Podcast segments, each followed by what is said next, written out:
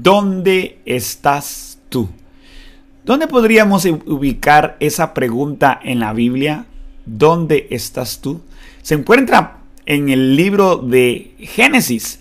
Y en el libro de Génesis nosotros vamos a leer específicamente en el 8. Vean lo que dice el versículo número 8. Luego oyeron la voz de Jehová Dios que se paseaba por el huerto al aire del día y el, y el hombre y su mujer, que dice la Biblia, se escondieron de la presencia de Jehová. ¿Y qué más? Y dice la Biblia que entre los árboles del huerto.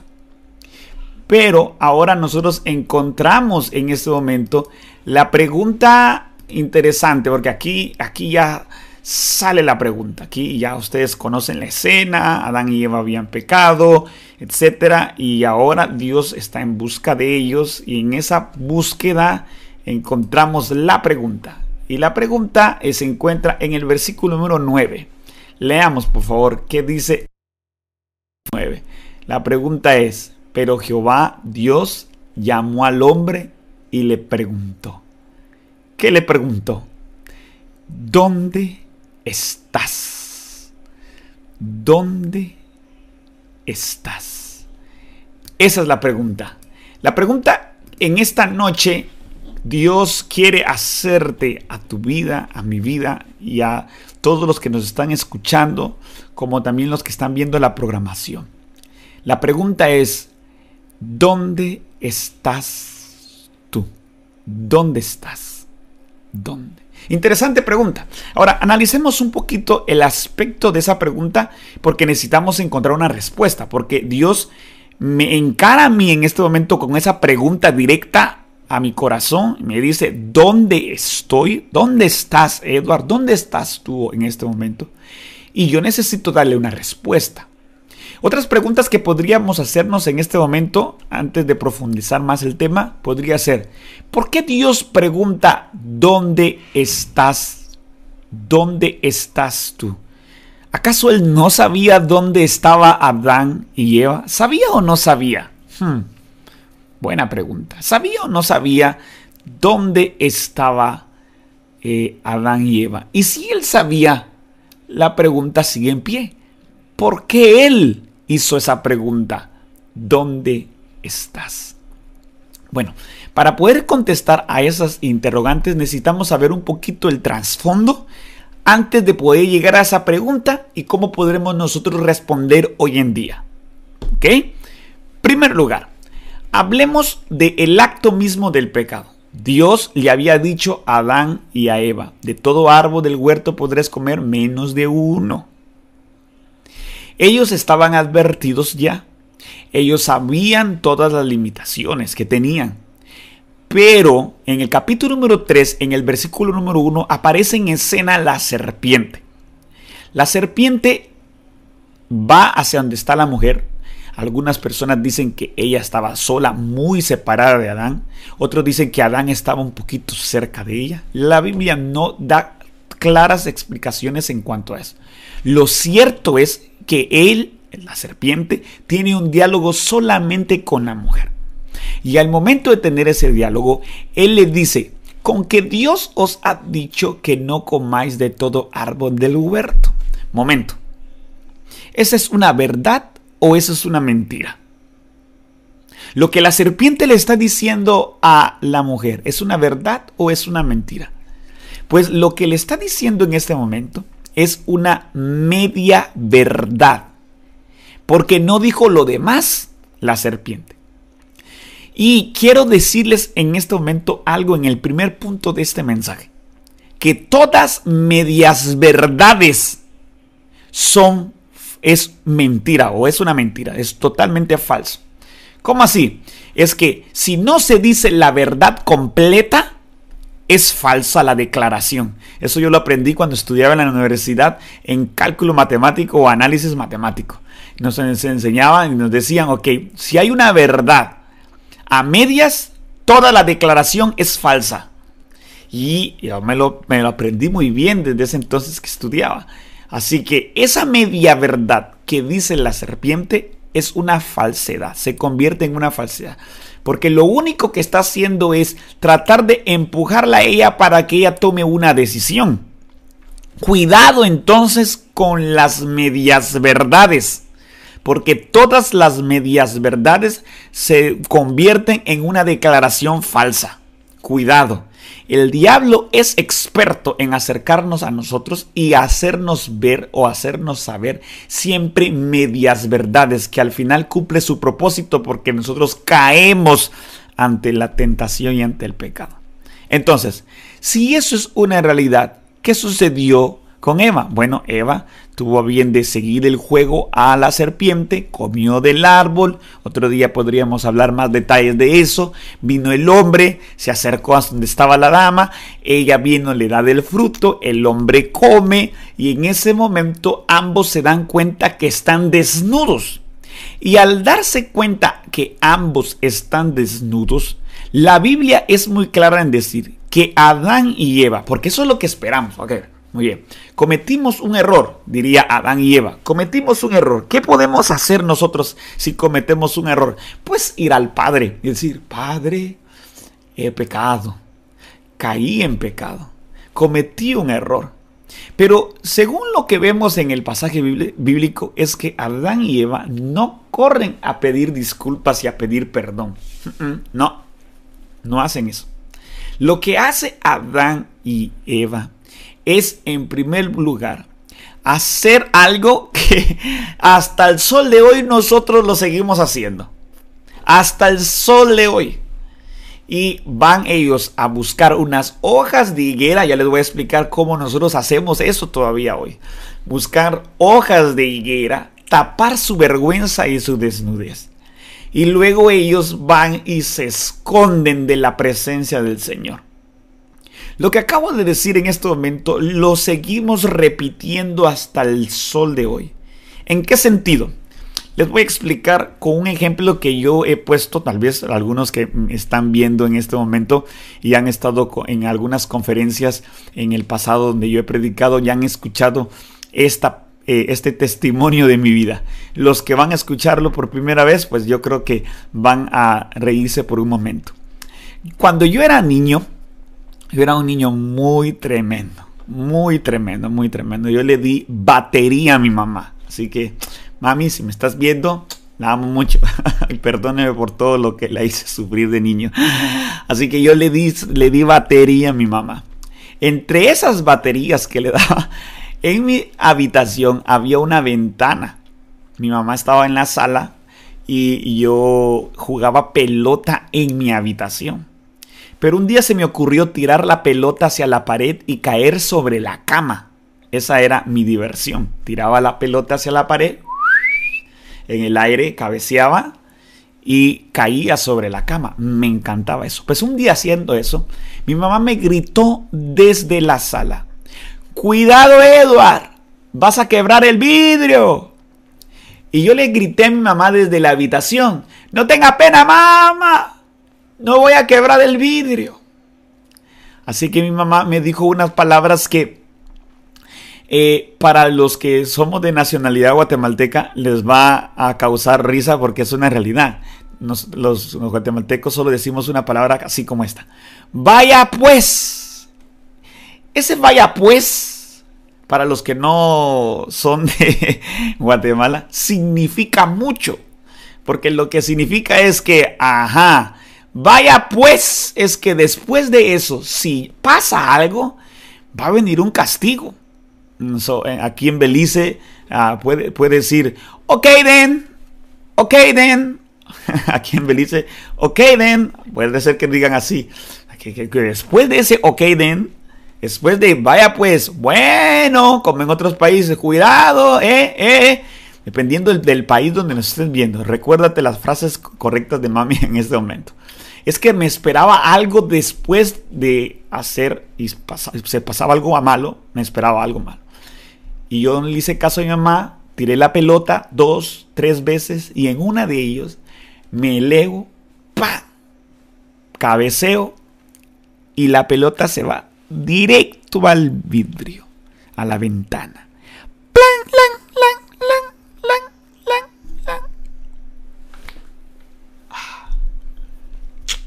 Bueno, ¿qué va a pasar ahora? En ese momento, ¿qué creen ustedes que yo hice? Recuerden que lo que yo estoy diciendo en el mensaje es que lo mismo que hizo Adán y Eva, lo mismo es lo que nosotros seguimos haciendo hasta el sol de hoy. ¿Qué creen que yo hice? Exacto buscar una solución. No me fui con mi mamá, era un pequeño. Yo tendría que haber venido con mi mamá, mamá, mamá, mire lo que hice, mire lo que hice. Perdóneme, perdóneme, pero yo no hice eso, sino que lo que hice es tratar de solucionar el problema. ¿Y cómo puedo solucionar el problema? Yo no sé si se acordará mi mamá, pero yo busqué un tape. Ay, lo que hago, yo busco un tape y intento poder solucionar el problema. Y ustedes creen que puedo solucionar el problema poniendo tape en el vidrio. Pero es que yo no voy a correr donde mi mamá. Porque entre nosotros los seres humanos, principalmente, pensamos que mi mamá, pues de plano me va a castigar. Y como vi que no tenía solución a ese problema, me escondí debajo de la cama. Porque el acto seguido es, me voy a meter debajo de la cama. Pues lo que yo hice, esa parte de niño, lo sigo repitiendo y todos ustedes, los que me están escuchando y todos los que me están viendo a diferentes plataformas, lo seguimos haciendo. ¿Por qué? Porque cuando nosotros cometemos un error, cuando nosotros hemos andado en nuestros propios caminos, cuando nosotros nos hemos alejado de Dios, cuando nosotros hemos hecho con nuestra vida lo que se nos antoje, Llega un punto en la vida donde nosotros vemos que hemos cometido un error y entonces, en vez de acudir al Padre, en vez de decirle a Dios, Señor, fallé, perdóname, Señor, por favor, ayúdame, ten misericordia de mí, en vez de acudir a Él, lo que nosotros hacemos es buscar solución. Yo he visto en mi vida muchos matrimonios a punto de derrumbarse. Y ellos todavía siguen diciendo, yo voy a solucionar los problemas de mi matrimonio.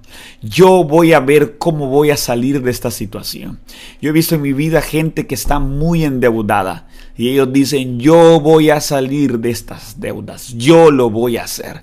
Yo he visto personas que están de muy mal carácter, que tienen un carácter horrible, y dicen, yo voy a cambiar, yo voy a ser diferente.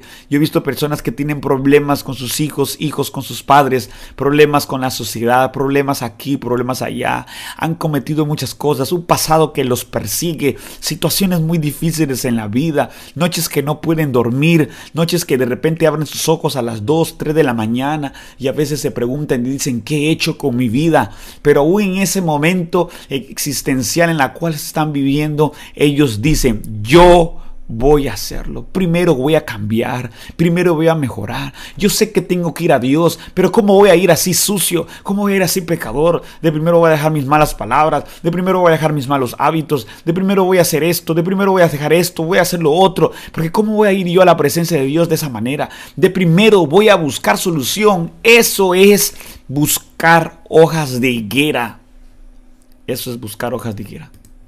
Y el problema es que es que en la vida, aunque sabemos que no podemos, tenemos un, egoísmo tan grande, un orgullo tan grande, que no nos no permite, no permitimos que venga Dios a nuestro auxilio, a nuestro encuentro, o al revés, que nosotros vayamos hacia Él y digamos, Señor, perdóname.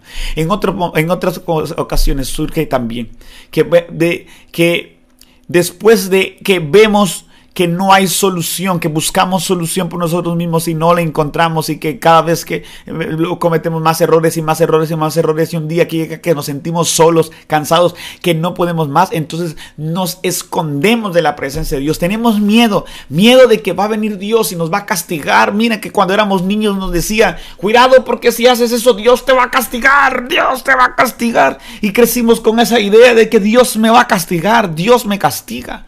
Cuidado, Dios te está viendo y Dios te va a castigar. Estás sufriendo porque Dios te va a castigar. Y crecemos con esa idea. Y por eso nos escondemos de la presencia de Dios. Por eso hay noches que no queremos orar. Por eso hay noches que no queremos leer la Biblia. Porque tenemos miedo. Pero déjame decirte algo. Dios es amor. Porque en esta historia ah, vemos exactamente quién busca a quién. ¿Quién busca a quién? ¿Dios busca al ser humano o es el ser humano quien busca a Dios? ¿Quién busca a quién? ¿Quién? Y la historia nos dice, quien el que busca primero es Dios. ¿Sabes por qué? Porque Dios nunca te ha abandonado. Por supuesto que Él sabe lo que has hecho. Por supuesto que te conoce, que Él sabe lo que has sufrido en la vida. Por supuesto que Él sabe los errores que has cometido, esa decisión incorrecta que tomaste. Por supuesto que Él sabe esa decisión que tomaste así de manera enojada, alebrestada y que hiciste lo que tenías que haber hecho y lo hiciste. Él lo sabe. Él sabe que no tendrías que haberte ido por ese camino, pero por nuestra terquedad o necedad tomamos la decisión y nos fuimos por ese camino. Él sabe muy bien que nosotros hemos tomado malas decisiones en la vida, pero en medio de esas circunstancias, en medio de esas circunstancias, aún de todo ello, el que busca a quien es Dios, Dios es el que a mí me busca el que toca la puerta de mi casa, el que me pone una transmisión como esta, que tú tal vez estabas ahorita viendo en el Facebook y dices, ah, ah, caray, esto está, hay varias personas viendo, ¿qué será? Y te conectaste y empezaste a ver. El que estás sintonizando en este momento la radio y empezaste a escuchar y dices, Radio Fe, ¿qué, es, ¿qué será lo que estás escuchando ahorita? Y empezaste a escuchar el mensaje. El, el que, el que el que tal vez tú ibas en el camino, en el bus, y alguien de repente, sin conocerte, empezó a hablarte. Pero es Dios buscándote, el que cuando tú abres los ojos en la mañana, en la madrugada, cuando no puedes dormir, es Dios hablando tu vida. Y en este momento te hace esa pregunta directa a tu corazón y te dice, ¿dónde estás tú? ¿Dónde estás? Claro que Él sabe, pero cuando Él me pregunta dónde estás es porque Él quiere que yo reconozca, que yo pueda ser humilde, que yo pueda decir, sí, fallé. Porque voy a decirte algo muy sincero en este momento. Dios no puede hacer nada en un corazón que no acepte o no reconozca sus faltas. No es que Él no tenga poder, es que Él tiene poder pero Dios respeta nuestra libertad. Y si tú, cuando Él pregunta, ¿dónde estás? Eh, Adán podría haber dicho, sí, yo sé dónde estoy, pero no necesito ayuda, aquí estoy y seguiré igual. O puede decir, sí, aquí estoy. Ayúdame, por favor. La pregunta hacia dónde estás es de, la pregunta de dónde estás es porque Él quiere que tú puedas reconocer, reconocer que no puedes, que ya lo intentaste, pero no puedes, que necesitas la ayuda de nuestro Dios Todopoderoso, que por más que intentes, no puedes. Dios te pregunta, ¿dónde estás? Porque Él quiere tener una relación personal contigo. Dios te pregunta, ¿dónde estás? Porque Él quiere que tú puedas reconocer tus debilidades, que tú puedas decir, sí, aquí estoy, Señor, me he alejado de ti, cometí un error. Pero no quiere venir Él a tu encuentro para poder venir y condenarnos porque condenados ya estamos. La paga del pecado es muerte. Él viene a nuestro encuentro porque Él quiere darnos vida y vida en abundancia. Nos pregunta, ¿dónde estás? Porque Él quiere que nosotros salgamos de ese lugar y que vayamos a Él. Y que Él quiere venir y a darnos un abrazo fuerte nos pregunta dónde estás, porque quiere que tú admitas, mira la palabra que estoy diciendo en este momento, que tú admitas, admitir, tú puedas admitir quién eres, dónde estás tú, hacia dónde has ido. Mira, en mi vida no me siento tan, tan viejito, pero en mis 38 años que tengo, yo he conocido a muchas personas y Dios me ha dado el privilegio de ir a muchos lugares. Y en eso, y en, en tantas personas que he conocido, muchas personas me han dicho, no estoy bien, no estoy en el lugar correcto, yo estoy mal. Hoy es un día muy especial para que tú puedas reconocer y admitir dónde tú estás.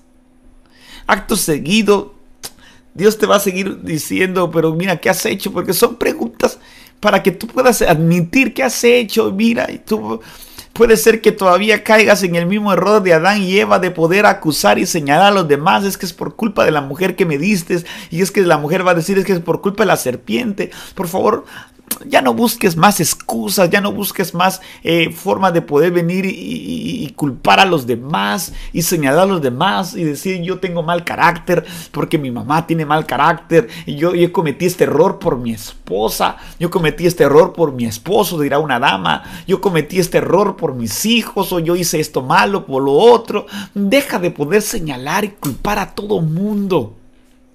Cuando Dios te pregunta dónde estás, es porque también Él quiere que tú admitas, dices, no, yo, fallé, ¿por qué estoy culpando a mi familia?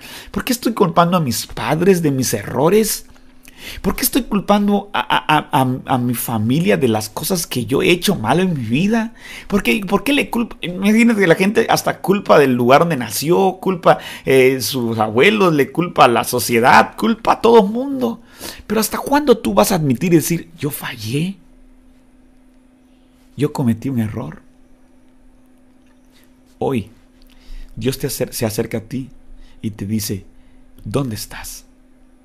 No más excusas, no más culparle a todo mundo, no más señalar a todos y menos señalarte a ti. Hoy es el momento de poder decirle, Señor, aquí estoy. Dios te hace esa pregunta. ¿Dónde estás? Y en medio de esa pregunta, Dios también entonces te quiere decir este versículo.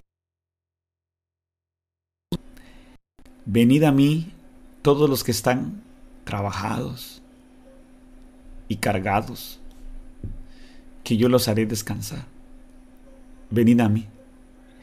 Venid a mí todos los que están cansados y trabajados, que yo los haré descansar. Dios nos hace una invitación en ese momento de que no importa el lugar donde estemos, no importa las cosas que tal vez hemos hecho en la vida, no importa las cosas donde tal vez hemos acudido, que tal vez hemos hecho cosas que por supuesto no están bien, pero hoy el Señor nos dice, hijo, yo quiero perdonarte, quiero restaurar tu vida, quiero acudir a ti, quiero hacer grandes cosas para ti.